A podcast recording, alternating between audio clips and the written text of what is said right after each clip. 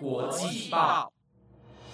，The Taiwan Times 制作播出，值得您关注的国际新闻节目。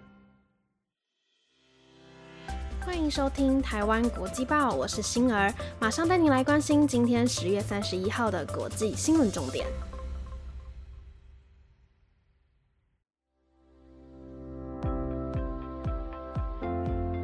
各位听众朋友，大家晚万圣节快乐！是不是以为我要说晚安呢？很开心能在这个有趣的节日里为大家播报新闻。说到万圣节，就让我想到我大一时参加了系上的万圣节活动，大家都很会化妆。我朋友还特别买了衣服扮了小丑女，但不知道我当时在想什么，我居然买了一个南瓜帽子，扮了一个南瓜。小时候也很喜欢在迪士尼频道看有关万圣节的卡通节目，像是《女巫一族》，不知道有没有人跟我一样看过呢？大家有什么万圣节的趣事，都可以留言告诉我哦。好了，那今天要带来的新闻有：美国、欧盟达成协议，钢铝贸易战结束；也门亚丁机场经船爆炸案；通货膨胀让各国罢工；专家三点改变你的投资想象。以及如何过一个绿色的万圣节呢？想了解今天的新闻内容，就跟我一起听完台湾国际报吧。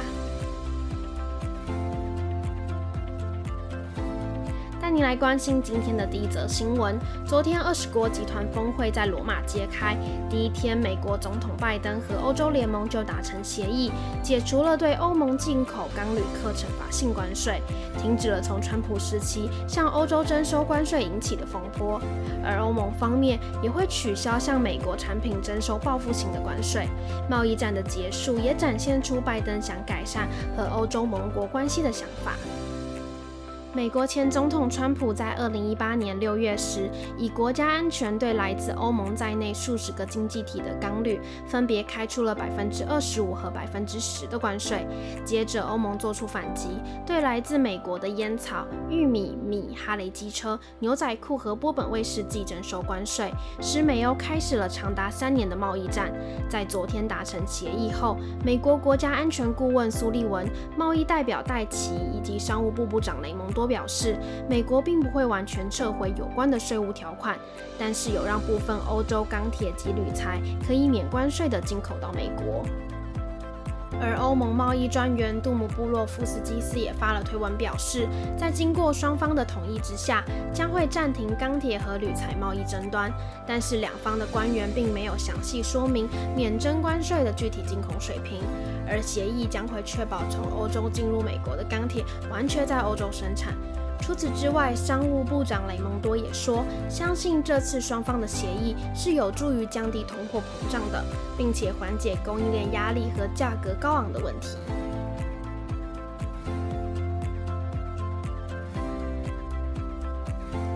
来关心今天的第二则新闻：也门政府的临时首都亚丁机场附近，在昨天经传发生爆炸事件。这次的攻击是从2020年12月以来最严重的爆炸事件。目前并没有组织出面坦诚犯案，而爆炸详细情形还在调查当中。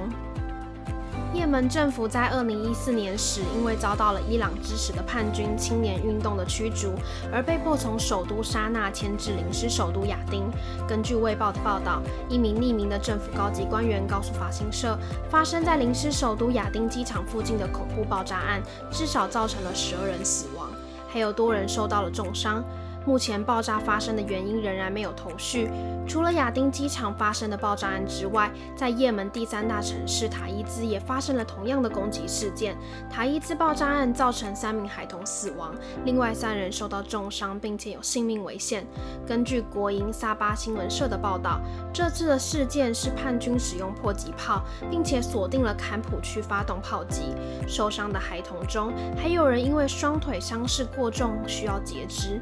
情况相当惨重，并且在距离亚丁机场的爆炸案前三个礼拜，亚丁首长坐的车遭到人锁定，并且以炸弹攻击。虽然首长逃过了一劫，但却造成了六人不幸丧命。而今年的几次攻击也不是也门第一次发生恐怖的爆炸事件。其实，在去年十二月三十号，一架载有新成立的也门联合政府成员的飞机降落在也门亚丁国际机场时，就在乘客下飞机的途中，机场传出了剧烈的爆炸声和枪声。这次的袭击造成了共二十六个人死亡和一百一十人受伤。除了为伤者和逝者祈福外，也希望政府能尽快抓住幕后凶手，不让民众继续生活在随时会有攻击的恐惧里。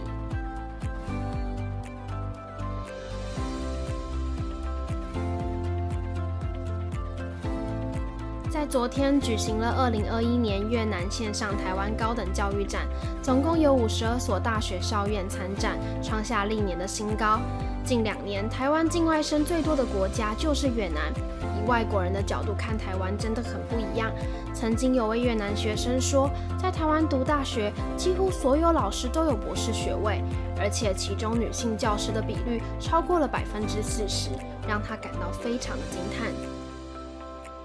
驻越南代表处昨天举办了二零二一年越南线上台湾高等教育展，因为疫情活动，采线上透过 YouTube 直播方式举行，共有五十二所台湾的大专院校报名参加。越南线上台湾高等教育展举办了许多年，今年因为受到 COVID-19 的影响，第二次改以线上的方式举行。各国学校派出越南学生简报，一边分享在台湾就读的经验，也可以帮母校做证言式的行销。活动前就有千名以上的越南学生来做登记。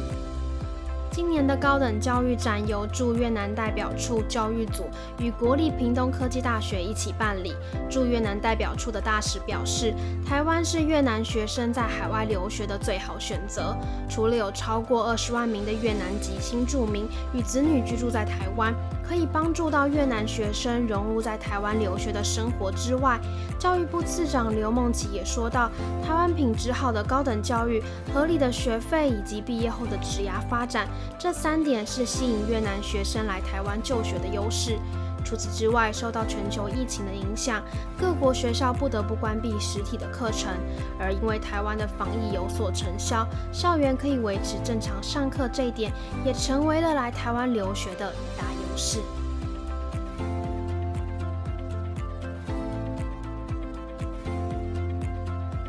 您来关心今天的第四则新闻。最近通货膨胀越来越严重，除了汽油调涨让许多民众吃不消，包括联合利华、可口可乐等民生品牌也开始调涨，因此让各国劳工感到无法负荷，甚至被迫只能出来罢工。根据《金融时报》全球营造业评论的报道，德国营造业员工在十月初发起全球性罢工，争取薪水调高百分之五，以面对通货膨胀。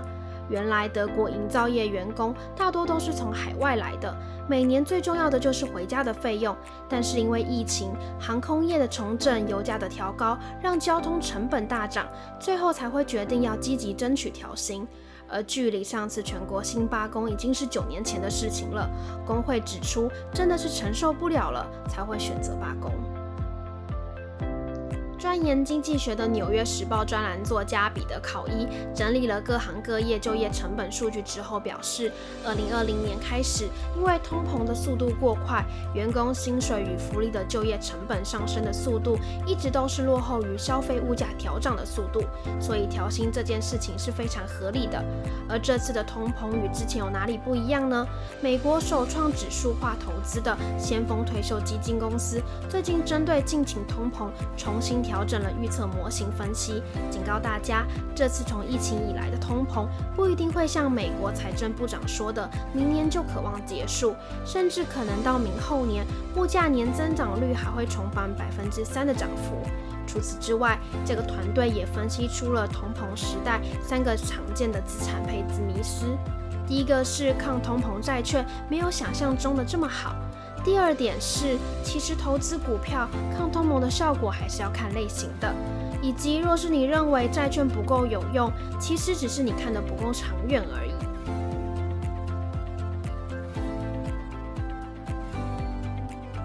知道大家小时候有没有在万圣节时变装去要糖果呢？但大家知道吗？其实这些变装的服装、道具和装饰品等等，通常用过一次后就会被扔掉，除了造成大量的浪费，也不利于环境的保护。但随着人们环保意识的加强，以及第二十六届联合国气候变化大会即将召开，许多人开始思考，今年怎么样可以让自己的万圣节变得更加环保呢？根据 BBC 的报道，梳理了一些如何过一个绿色万圣节的方式。第一个就是万圣节的服装，许多万圣节服装都是去店里定制的，但每年都穿过一次后就会被扔掉。根据英国两家慈善机构在2019年的调查发现，英国仅从服装和时尚品牌中所产出的季节性塑料垃圾就高达两千多吨。所以，与其买新服装，不如到二手店去，说不定能找到令人惊艳的衣服，甚至是一整套的万圣节装扮。第二个就是自己动手做装饰，专门买一次性的装饰品，用过就扔掉，不仅非常的浪费，也破坏环境。其实可以自己动手做些装饰物，或是找出以前的旧物再次利用。最后当然就是南瓜灯啦。南瓜灯是万圣节的传统装饰之一。根据统计，英国在二零二零年就制作了两千四百万个南瓜灯，但有五分之二的人不知道，用来雕刻南瓜灯的南瓜是可以吃的，而且南瓜里的南瓜籽、南瓜皮、南瓜肉都可以食用。如果南瓜已经在户外放了几天不能吃了，也可以拿去做堆肥。其实不只是万圣节，日常你一个小动作就可以做到环境的保护。让我们一起为了地球而努力吧！